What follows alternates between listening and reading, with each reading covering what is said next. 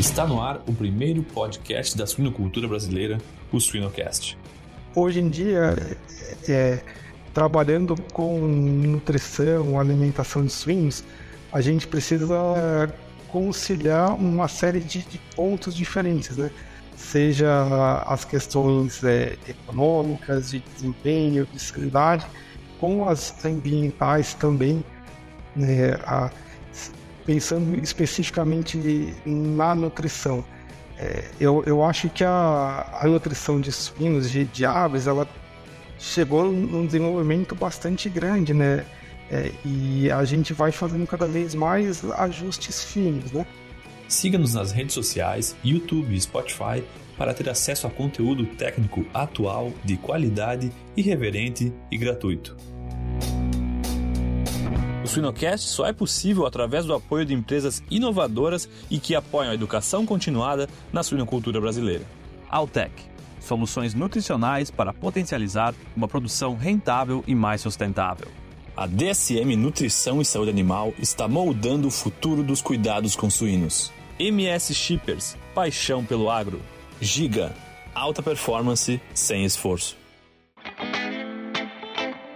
A Seva é um dos principais players no mercado de saúde animal, atuando com inovação e responsabilidade, buscando soluções de saúde inovadoras para todos os animais, contribuindo para o futuro de nosso diverso planeta, moldando cada solução de acordo com as necessidades e desafios do mercado consumidor e compartilhando conhecimentos de alta qualidade. Para não perder nenhuma novidade, siga a Seva Saúde Animal no Instagram, arroba Seva Suínos Brasil.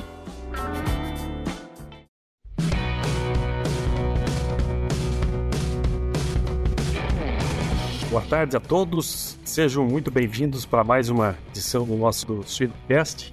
Esse que é um programa bastante dinâmico, democrático e didático também, e bastante aberto, com uma gama imensa aí de profissionais da área e áreas afins, e também com espectadores bastante diversos, né? Eu sempre gosto de lembrar que nós temos, claro, nossos produtores, os profissionais da área, os futuros profissionais, hoje nós temos um professor falando, é o interesse para futuros profissionais, e além dos produtores, né? E eu sempre gosto de falar dos filhos dos produtores e dos de quem é o nosso futuro aí que vai trabalhar. Então, também despertando é, alternativas de carreiras da, da produção e dentro da suinocultura. E também dos acadêmicos, né? Professores, os consumidores e, importante, os não consumidores. Então, uma cadeia bastante extensa para a gente deixar muito claro como, como que se produz e a seriedade dessa cadeia da suinocultura. Então, hoje, eu tenho a honra aqui, o privilégio de entrevistar o professor e doutor Urbano dos Santos Ruiz. Ele é engenheiro agrônomo, formado pela Exal, Piracicaba, mestre e doutor em zootecnia pela Unesco, no campus de Jaboticabal. E atualmente ele é professor é, de, de, nutrição animal, nutrição específica de suínos, é, mais alto. Então, Urbano, seja muito bem-vindo ao nosso programa que a gente está ansioso em, em te ouvir e, e, fica muito bem à vontade. Nosso objetivo aqui é ter uma conversa leve e que as pessoas entendam os objetivos que a gente quer buscar é, nesse, nessas abordagens. E, e começando aqui muito diretamente, eu gostaria que tu, Urbano, fizesse a tua apresentação. Eu li teu currículo aqui, mas talvez, e claro que eu esqueci muita coisa, né? Mas quem que é o Urbano? É, quem que é o professor Urbano e o nosso mestre aí em suinocultura? Oi, Guilherme, boa tarde. Muito obrigado pelo convite para participar. É uma, uma, satisfação enorme estar aqui conversando com, com você hoje. Ah, como você já mencionou grande parte, né, eu sou formado em engenharia agronômica aqui na Exalc. Depois eu fiz o mestrado e o doutorado na Unesp em, em Jaboticabal. Trabalhei como professor na Unesp também, mas em, outra unidade, né, no campus de, de Dracena. E depois retornei aqui, aqui para Exalc.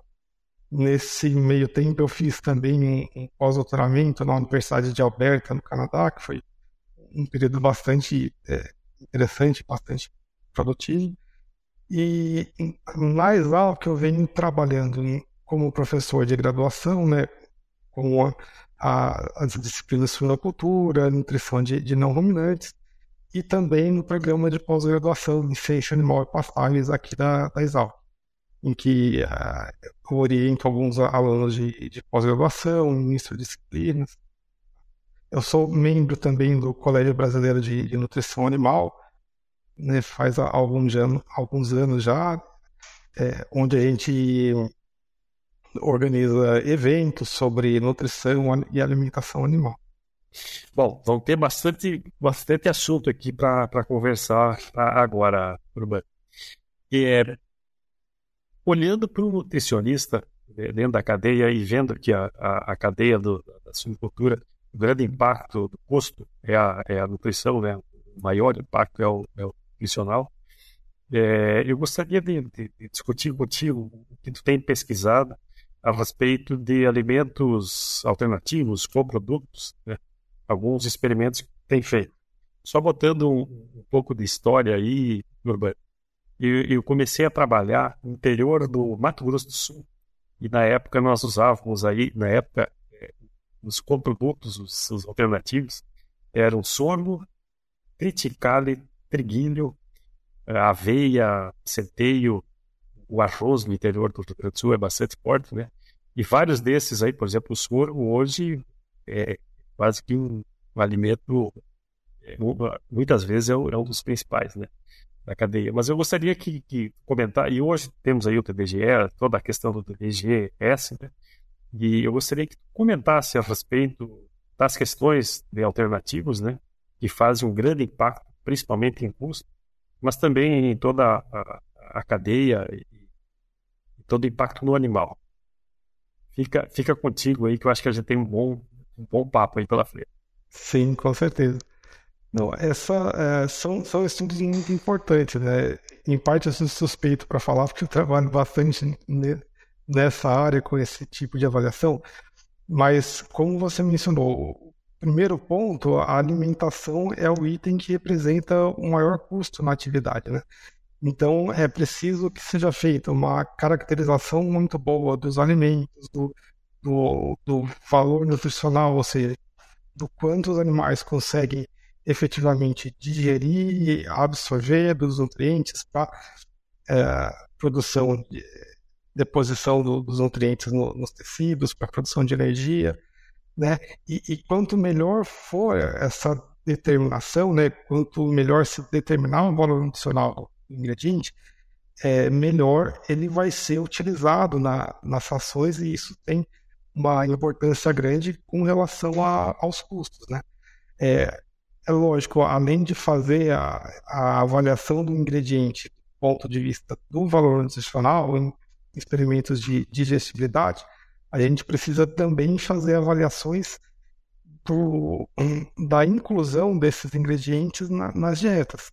Ou seja, se, se é possível é, ter inclusões bastante altas ou se há algum limite que, que possa trazer algum prejuízo no desempenho dos animais, é, avaliar é, se o alimento pode ter efeitos na composição de, de carcaça? É, e também, e que é um ponto muito importante hoje, avaliar esse alimento do ponto de vista ambiental, né? É, algo que está sendo estudado e que tem algumas pessoas trabalhando, ainda são, são poucas, mas é formular as rações pensando nas questões ambientais, né? E aí, tanto levando em consideração o que os diferentes alimentos geram de eh, emissões de gases de efeito estufa ou, ou de algum outro impacto ambiental, como também levando em consideração o, como que os animais que consumirão esse alimento é, é, é, é quanto de resíduos eles produzirão ao consumir esses alimentos. Então, a, por exemplo, a, formulação das dietas, né, além de, de ser pensada para atender às exigências nutricionais dos animais, ser pensada também é, economicamente, né, se a gente imaginar uma formulação de ração de costuminho, mas também levando em consideração o impacto ambiental. Isso é algo muito importante.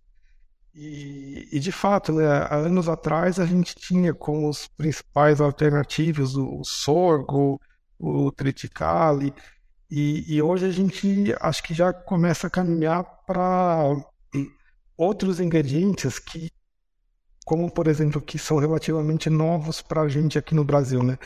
O, os, os coprodutos da produção de etanol do, a partir do milho, ou mesmo a partir do, do sorgo, ou mesmo os coprodutos da, da extração úmida do amido do milho né, para outras destinações.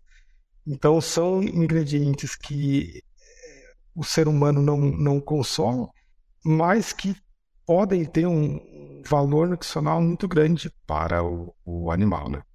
Então, essas é, avaliações são bastante importantes.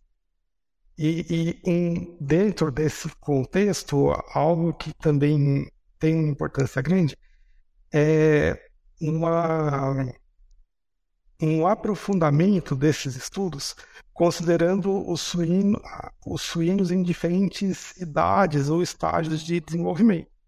Se a gente pensar né, nas tabelas brasileiras para aves e suínos, mesmo nas tabelas francesas de composição de alimentos do, do INRA, já há uma diferenciação em relação a, ao que o suíno adulto, né, as matrizes, os cachaços, conseguem utilizar de energia dos alimentos e o suíno até a idade de, de abate, né, o suíno em crescimento generalizando, né. Mas de, deixa, isso... deixa eu só te, de, deixa só te interromper aqui, que eu acho que a gente entrou num, em um assunto muito interessante. Eu não queria perder o. Eu, eu vou só fazer um, um, um break aqui para a gente entrar no assunto. Primeiro, primeiro essa questão que, que tu comentas aí do, do, do impacto ambiental. Né? Há pouco a gente fez um, um programa é, específico em relação ao ESG, e quando a gente fala do E como o ambiente, o meio ambiente, e o social como é, também como gerar proteína, mas para toda a cadeia, né? não só que seja economicamente viável. E tu chama atenção para dois pontos aqui. O primeiro é que o, o, o alimento em si só ele tem, ele tem que melhorar a conversão, né? Ele tem que fazer com que o animal coma, coma menos. E aí essa, essa, evidentemente, se ele comer menos, ele, ele produz também, ele elimina menos. Mas também tem essa segunda vertente que tu falas de, de, um alimento específico, é, buscando essa questão de, de, de menor, é, menor resíduo. Então, acho que fica, só para a gente frisar bem é, essa, essa questão, que são estudos é, até de, de, de, mais tempo, né, que a, a, conversão sempre foi uma coisa muito, muito buscada, né, porque evidentemente é, é a redução de custos, mas também o impacto que isso tem na, na questão ambiental mesmo. Muitas vezes a gente, a gente ouve é, as, informações distorcidas em relação à produção, né? mas é importante também a gente falar de quanto evoluiu isso e quanto estudo, né? Tu e, e teus alunos é, em, em, trabalhos específicos direcionando para melhora da conversão e, e alternativas. Então, isso é importante também a gente deixar muito claro, né? O quanto que, que a gente conseguiu evoluir nesse, nesse sentido aí. Eu acho que só, só fechando isso, não sei se tu tem um comentário em relação a isso, e daí eu gostaria de, de entrar na questão de, das fases aí, que eu acho que é muito interessante também. Não, de fato, eu, eu assisti ao, ao podcast em que é, eu imagino que seja o mesmo que você esteja falando sobre essa questão ambiental e eu, eu achei bem interessante. Até a, eu fui buscar alguns trabalhos da. Eu não me recordo o nome dela, mas foi uma moça, a, a entrevistada, e os trabalhos dela são muito interessantes. Né? E, e, ela fez comparações né, entre a, vamos dizer, a pegada ambiental da suinocultura no Brasil e em outros países, e, mostrando que no Brasil é menor em grande parte em razão da, do menor impacto ambiental da produção de alimentos no Brasil, de alimentos para os animais. Né? Isso acho que é um, é um ponto bem importante, que precisa ser melhor explorado pela gente, né, para demonstrar que é, a, a produção aqui é, é, sustentável. É lógico, ajustes sempre precisam ser feitos, mas de, de modo geral, é, quando a gente compara o que é feito aqui com os principais concorrentes internacionais brasileiros, eu acho que a gente está na frente, sim. Sim. E, e, é legal também a tua, a tua frase inicial, que falou, vou puxar a brasa pro, pro assado, né? Mas é legal que aí todo mundo cai nesse mesmo cesto, nesse mesmo balaio, né? Porque teve uma grande evolução da genética, né? Sem dúvida, a nutrição explodiu aí em relação à tecnologia, as questões de manejo, de sanidade, então acho a gente tem muito a comemorar e a falar bem dessa, dessa cadeia. Né? Sim, é, com é legal essa consideração. Mas entrando nessa questão que tu fala da, do phase feeding ou das, das, das fases por, por alimentação. Quando, quando a gente quebra é, as, as rações, nós estaríamos falando em quantas, quantas rações na vida um suíno? Ah, se, se a gente pensar é, em termos de matrizes nutricionais dos ingredientes em função da idade, em quantas a gente ou, ou, quantas a gente poderia gerar por ingrediente, isso é uma pergunta a ser respondida. Eu acho que não, é, a gente na verdade é tem... é infinito, né? É, né, se mas se a gente comparar com o que existe hoje, né, como a gente estava mencionando, nas tabelas brasileiras e nas francesas há uma diferença em, relação à energia dos alimentos, né? E são dois grupos, o que seria o animal adulto e o animal em crescimento. Mas não há nenhuma diferença, por exemplo, em relação à capacidade do, do animal em digerir os aminoácidos da, da, das proteínas, é, o fósforo ou, o cálcio. Em cálcio, na verdade, a gente ainda trabalha com cálcio total, né? não trabalha com cálcio digestivo. Tem gente já é, fazendo estudos a, a esse respeito, mas pelo menos nas nossas tabelas não tem cálcio total. Ou melhor, a gente só usa o cálcio total. Para fósforo, não já se usa o digestivo. Mas se pegando como exemplo as tabelas francesas, eles têm valores de digestibilidade do nitrogênio, né? Em função dessas duas idades. E aí é, há diferenças. Então, o, o que eu acho que seria importante ser estudado hoje, eu tenho até um aluno aqui que está trabalhando justamente nesse sentido, e aqui a gente estabeleceu quatro idades para avaliar, né? Então, considerando o suíno recém-desmamado, bastante jovem, ali com é, 8, 10 quilos, depois o animal entre a final da fase inicial e o início do crescimento, com 30 quilos mais ou menos, uh, seguido pelo animal em terminação, a partir de 70, 80 quilos, e por fim o, o animal adulto, né? A, é, 150 quilos para mais. Então, no trabalho desse meu aluno, a nossa ideia é, é comparar as digestibilidades de alguns ingredientes diferentes, e mas sendo que o que vai ser comparado é a idade em si, né, sobre o mesmo alimento com o intuito de gerar essas matrizes nutricionais específicas. Então, a gente vai fazer a determinação da digestibilidade de, é, da energia, dos aminoácidos, do, do fósforo. Né? E se a gente somar isso com a, aquela ideia de a, dividir as dietas pelo maior número de fases possível em função das exigências nutricionais, a gente cada vez mais se aproxima do, do alvo, né? ou seja, de fornecer para o animal o mais próximo possível daquilo que ele necessita num dado momento e do que ele consegue é, extrair e retirar dos alimentos. Né? E fazendo tudo isso, e voltando aos primeiros pontos que você colocou na nossa conversa, né? isso vai promover um, um melhor uso do, dos alimentos, que vai se refletir nos custos de alimentação, é, vai ter um efeito também sobre é, potencial de impacto ambiental, porque a gente vai, ao fazer tudo isso, vai minimizando a fração que o animal não aproveita da ração excreta Então as coisas estão é, é, todas é, interligadas. Interessante. E, e, e aí, voltando aos coprodutos, é, falou especificamente aí dos. Vamos falar, mal falado aqui, é a questão do resíduo do etanol, do milho e do sorgo, né? Que na verdade é o aproveitamento melhor, né? Tanto do sorgo, do milho, quanto do próprio etanol, né? E o que, o que teríamos mais aí de, de novidades urbanas?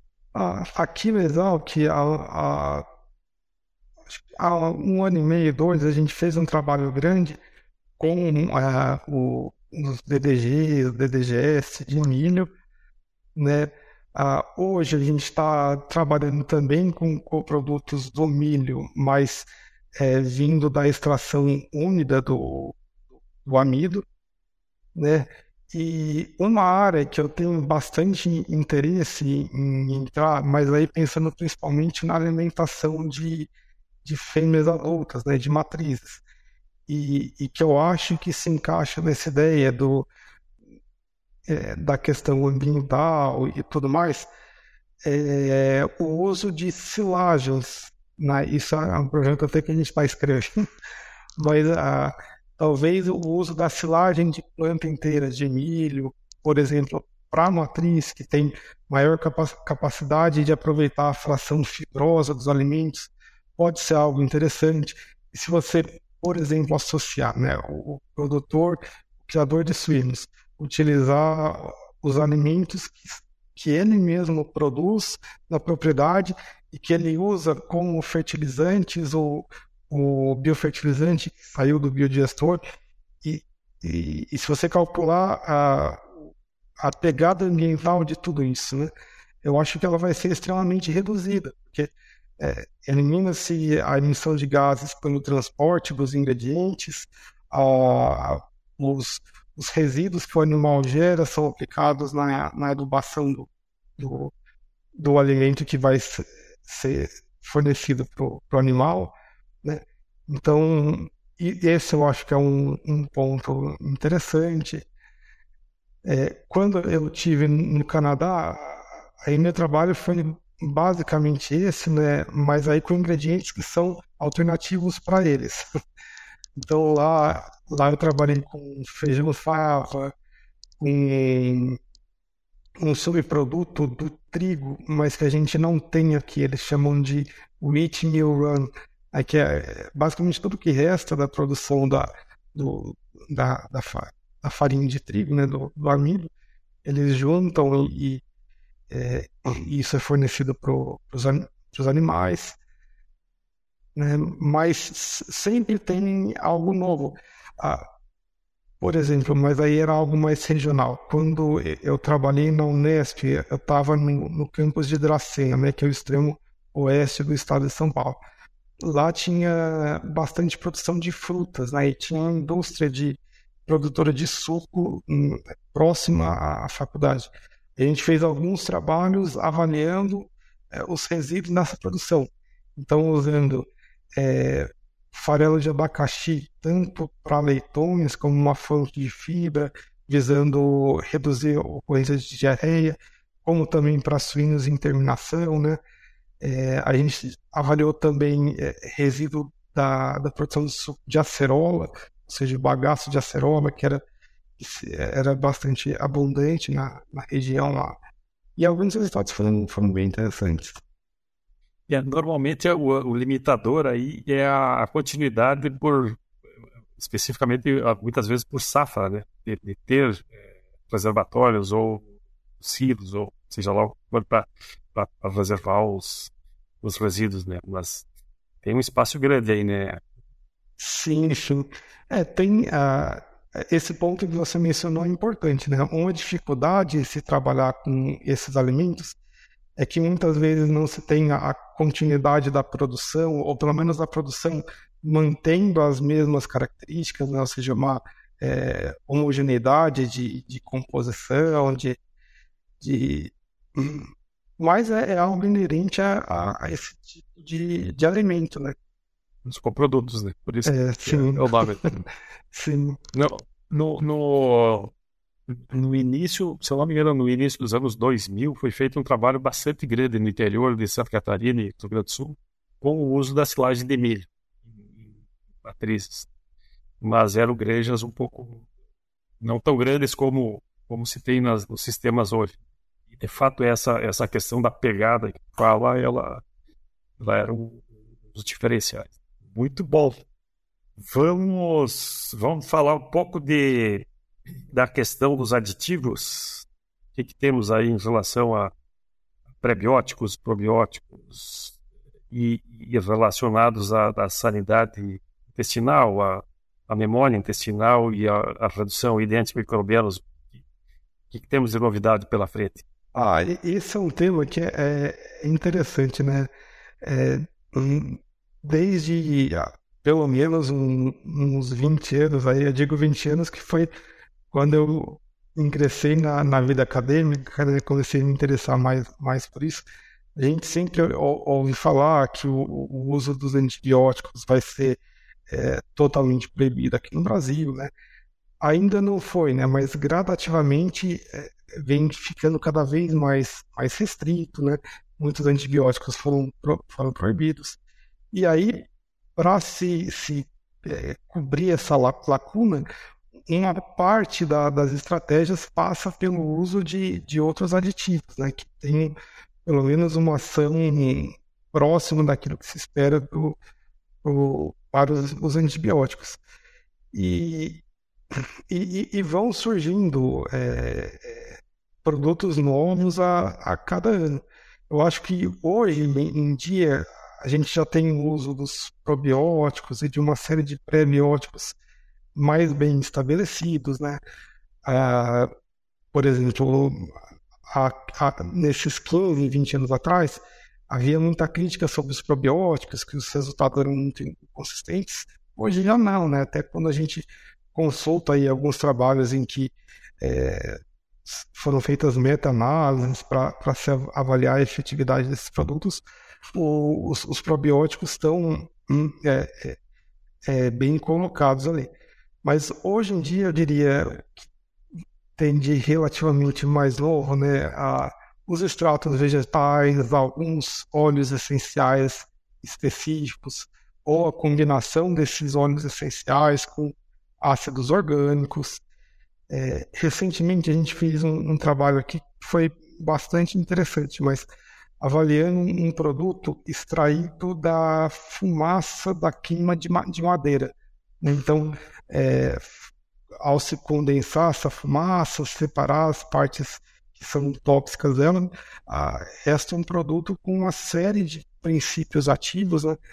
E hum, a gente fez alguns testes aqui, foi o trabalho de, de doutoramento de uma das, da, das alunas que eu orientei recentemente, e, mas são produtos ainda em desenvolvimento. Né? Nesse teste em específico, a gente teve a, a possibilidade de usar esse produto líquido, né? E, mas a, utilizar no líquido, a ação traz algumas dificuldades, até o fato de que a, ele fica muito diluído, né? mas nos testes que a gente fez in vitro, né? E, e aí in vitro a gente conseguiu chegar a, a concentrações mais elevadas do, do produto, aí a, a gente teve resultados muito interessantes na, na inibição de micro-organismos é, patogênicos, né? é, mas a, no experimento é, com os animais, a, a, gente teve resultados interessantes é, do ponto de vista microbiológico, né? mas não houve diferença no desempenho dos animais. Mas, por exemplo, a, houve uma, um maior desenvolvimento de lactobacilos nos animais que receberam a, a maior dose desse produto, né? Mas não, isso não se refletiu numa, numa, numa diferença de desempenho, de grande peso. Esse produto era usado em qual fase? A gente usou para leitões, na, na alimentação dos leitões, do deslame até os 63 dias de, vida. Interessante. Nunca tinha ouvido falar. Como que é o nome do desse, desse processo, desse... a, a, o nome que a gente deu foi extrato pirolenhoso, né? Ou seja, que é, é um produto extraído da fumaça da queima da, da madeira, né? É, uma, é alguma madeira específica? No, no nosso caso, foi de eucalipto, mas uh, tem, tem alguns trabalhos, ou melhor, tem mais trabalhos sobre produtos desse tipo, principalmente em países asiáticos, e aí esse é um fator que muda. Né? Então, tem alguns trabalhos sobre a fumaça da queima do bambu ou de, de é, é, outras é, espécies de vegetais, né, outros tipos de, de árvores, mas no nosso caso aqui foi de eucalipto. Coisa muito, muita novidade mesmo. É, sempre alguma coisa diferente vai surgindo, né? Já pensou estar no top 1% da suinocultura? Acesse academiasuina.com.br e invista no seu conhecimento. O Suinocast só é possível através do apoio de empresas inovadoras e que apoiam a educação continuada na suinocultura brasileira. Biodevá, resiliência por natureza. IPRA, construindo imunidade para um mundo mais saudável. Seva, sempre com você, além da saúde animal. A Biodevá projeta e produz aditivos específicos para rações com modos de ação únicos, provenientes exclusivamente de plantas e apoiados pela ciência. Ajudamos os pecuaristas em nutrição e saúde animal a produzir de maneira sustentável e lucrativa, acompanhando a redução de antibióticos e seus desafios zootécnicos e ambientais. Para saber mais, acesse www.biodevas.com.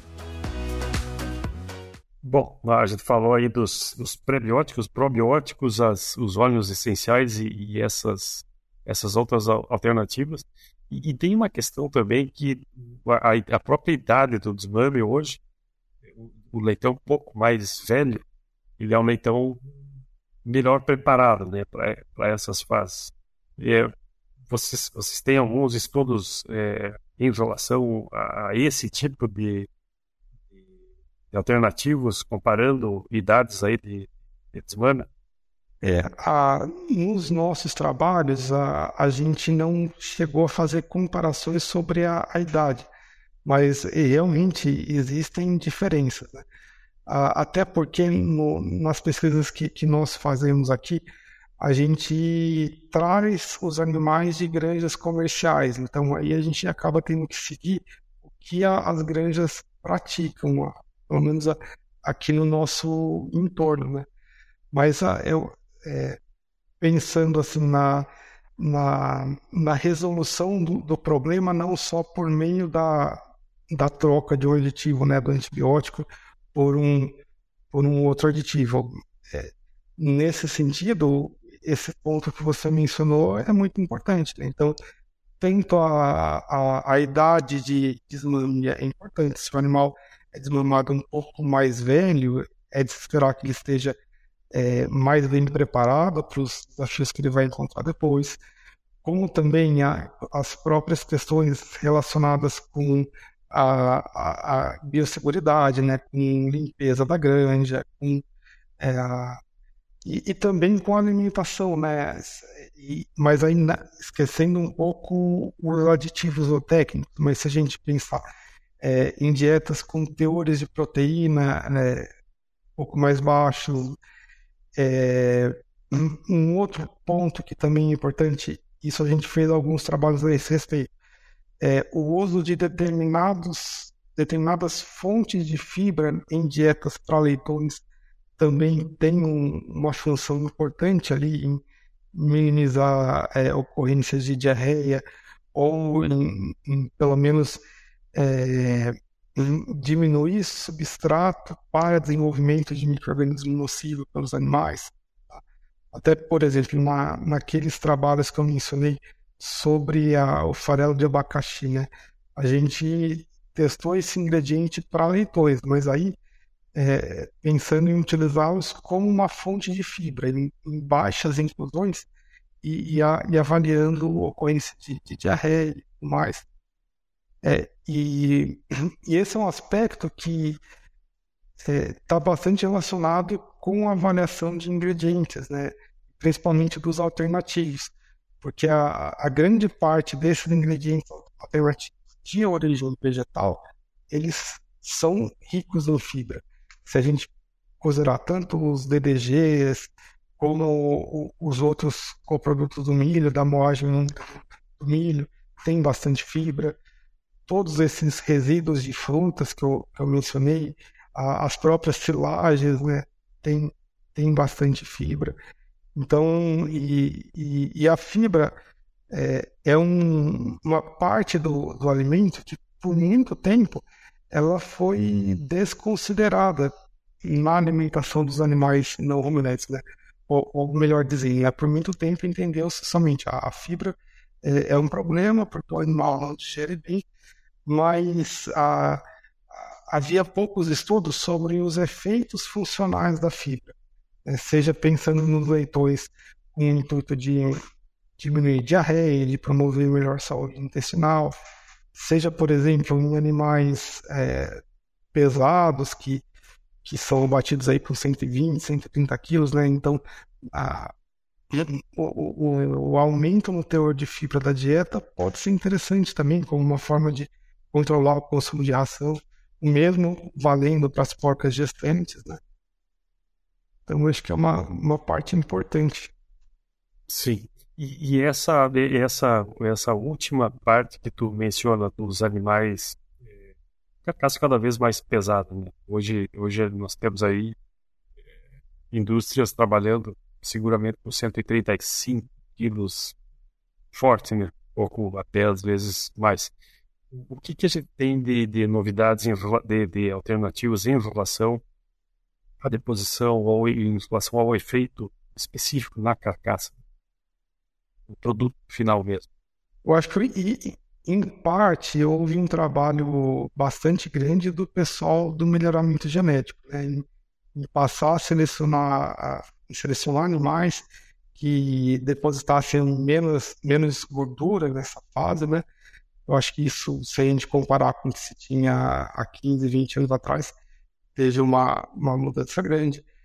Por muito tempo se fez o uso da ractopamina, ainda se faz né, aqui no Brasil, mas, por outro lado, a, a, o uso da ractofamina está sendo proibido, né? já foi proibido em, em, grande parte. Acho que quem usa basicamente somos nós, os Estados Unidos, mas na Europa não se usa, na Rússia também não. Na China não tenho certeza, mas eu acho que, que é, não, se usa não é, também. Não é permitido exportar para a China. É. Então, a, a ractofamina, apesar de ser um, um produto muito bom para essa finalidade, é, vai limitar quando se, se quer exportar o, o produto. Né? A, o uso de ingredientes mais fibrosos ou de dietas com teor mais alto de fibra é um, um meio de, de, se controlar, de se diminuir essa deposição de gordura. Né? Tem pontos a, a serem melhorados nisso, porque a, a partir do momento que, que se, se que se fornece para os animais dietas com maior teor de fibra, ele tende, por um certo tempo, a, a diminuir consumo, né? mas junto com isso, ele também é, tem uma piora na digestibilidade da dieta como um todo, seja da energia, dos aminoácidos. Né? Então é, é necessário fazer uma compensação nesse sentido, mas a gente ainda não tem essas respostas né? de quanto compensar ou de, de porque isso vai depender muito também do tipo e do teor de fibra na dieta. Né? Esse é o ponto importante.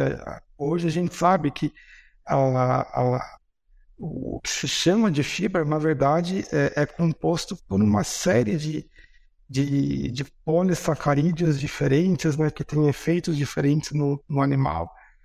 E, e, o animal, dependendo do tempo que ele recebe essa dieta com maior teor de fibra, ele vai se ajustando. Então, no começo ele come menos, de fato, mas depois ele passa a comer bastante.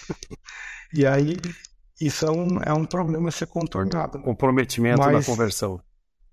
Sim, sim. E, e, e, ele acaba precisando de um tempo um pouco maior para chegar no, no peso de abate. Então, é, é, uma, é, é uma estratégia interessante, mas que precisa de de, de ajustes. Legal. mirando um pouco agora lá no, no professor urbano, na, na, que, que, qual que é o, é o recado aqui para alunos? Ou, eu sempre gosto de, quando tenho a oportunidade de falar com professores, né, que, qual, qual que é o perfil do nosso aluno hoje, ou qual que é o recado que tu tens para quem está querendo ingressar nessa academia da, da, da silvicultura, da academia da produção, da produtividade, que a gente vê hoje muito ainda o estigma do veterinário. Quando, quando a gente pensa o que é um veterinário, a gente ainda tem a estigma do, do estetoscópio, do, do pet, né? Qual, que é o recado aí para a gente atrair esse que a indústria, a agroindústria, as cooperativas, o independente precisa muita gente, né? E a gente acaba tendo uma carência de, de mão de obra boa, né, qualificada. E com interesse, né? não só qualificado, mas com interesse. É, esse eu acho que é um, é um, ponto muito importante, né? É uma área que é carente de profissionais, né? É, seja em, cursos de veterinária, de zootecnia ou mesmo de agronomia, a, pouca gente acaba vindo trabalhar com animais não ruminantes, mais especificamente com suínos. Então, para quem tem algum interesse no, no assunto, eu acho que uma primeira dica, sugestão importante é que é, pode ter bastante sucesso porque é uma área que demanda muita gente e precisa de, de mais profissionais do que se tem hoje. É, é, eu sou suspeito para falar, né? Trabalho com isso, gosto muito disso, mas é, hoje em dia é, trabalhando com nutrição, alimentação de suínos, a gente precisa conciliar uma série de, de pontos diferentes, né? Seja as questões é, econômicas, de desempenho, de sanidade, com as ambientais também, né? A, pensando especificamente na nutrição. É, eu, eu acho que a, a nutrição de suínos, de, de aves, ela chegou num desenvolvimento bastante grande, né? É, e a gente vai fazendo cada vez mais ajustes finos, né? Mas é, é uma área que já são, são áreas bastante desenvolvidas. Mas é, ainda tem muito a ser trabalhado, a ser é, explorado, né? E, e, e associando isso com outro ponto que que você mencionou no início, né? Pensando no ESG, né? O E de ambiental, o S do social. Acho que é algo muito importante para se pensar, né? É que é, é preciso, logicamente, produzir respeitando o ambiente, sem dúvida alguma, mas também gerando um produto final que a população consiga comprar, consiga consumir. Né? Ou seja, que é um alimento de, de alta qualidade, mas que todos consigam comprar. A, a carne suína, a carne de ave, eu acho que tem esse papel. Né? São, são carnes que é, não são tão caras. Né? Às vezes quem sofre é o produtor, ele poderia receber até mais do que recebe hoje. Mas é, é diferente do que a maior parte da, das pessoas pensa, é uma, uma área que respeita o ambiente, que tem é, que cumpre um, uma função social importante, né, na medida que é, é um alimento acessível, não digo para todos, mas para uma boa parcela da, da, da população. Né? Então, quem tiver interesse tem grandes chances de, de, atuar, porque é uma área que demanda e, e tem bastante coisa para ser estudada, para ser pesquisada. Tem é, bastante Principalmente espaço, né? é, num país como o nosso, né? Muito bom, muito, muito legal ouvir isso, porque a gente tem falado com pessoas e professores de várias partes do, do país, né? E o recado normalmente é, é, tem sido o mesmo, né? Essa, essa carência e essa, essa paixão de quem, quem entra, fica e, e difunde com, muito gosto. Sim. E também come com gosto, né? Tem um sabor bastante bom. Né? Mas legal, Urbano. E, e agora para uma indo para uma parte mais mais leve, mais de, de finalização aqui. O, o que qual que é o, o urbano fora da, da universidade, fora da, da faculdade, teu hobby, ou a tua leitura, ou alguma, alguma indicação que tu tem para quem está nesse mundo agitado aí, sendo estudante, sendo produtor, é, ou, ou só, só dando no, no, no, nesse mundo tão, tão agitado aí, qual que é a dica para dar uma aliviada e, e tornar a coisa mais leve e fazer uma, uma corrente do bem mais eficaz aí? Ah, não, em, em casa eu, eu, tenho três filhos pequenos, né? Então, ao sair da universidade já, já tenho já bastante tem coisa para. Né, já tenho bastante trabalho para fazer e tomar conta de, de três hoje em dia não é fácil, né? Ainda mais porque cada vez mais a gente tem mais atribuições, né? Mais mais fazeres, né? Mas uh, fora isso, como hobbies que você perguntou, eu, eu gosto bastante de, de praticar esporte, né? De jogar futebol com meu filho mais velho, que gosta bastante, né? Mas é, de, de, aproveitar os momentos com a, com a família, tanto com ah, os meus filhos, minha esposa, como irmãs, sobrinhos, os pais, isso é bastante importante. A gente não pode deixar o tempo passar, né? Tem que aproveitar bastante com as pessoas que a gente gosta, que a gente dá valor. Legal. É, é a complementaridade, né? O trabalho, a, a seriedade do trabalho, a seriedade do estudo, mas também essa, essa, esse equilíbrio, né? que, é, que é importante até para nos manter mais produtivos. Muito bom. Foi, foi muito bom ter conversado contigo aqui. Estamos chegando no, no final. Né? Eu acho que tem, tem, tem vários recados interessantes aqui. Agradeço a tua disponibilidade.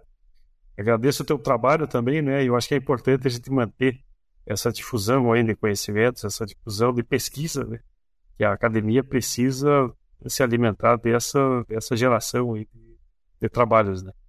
Então, obrigado pela tua contribuição e te deixo aqui como uma, uma frase final, uma despedida aí, um, um comentário que tenha a fazer para quem está nos escutando.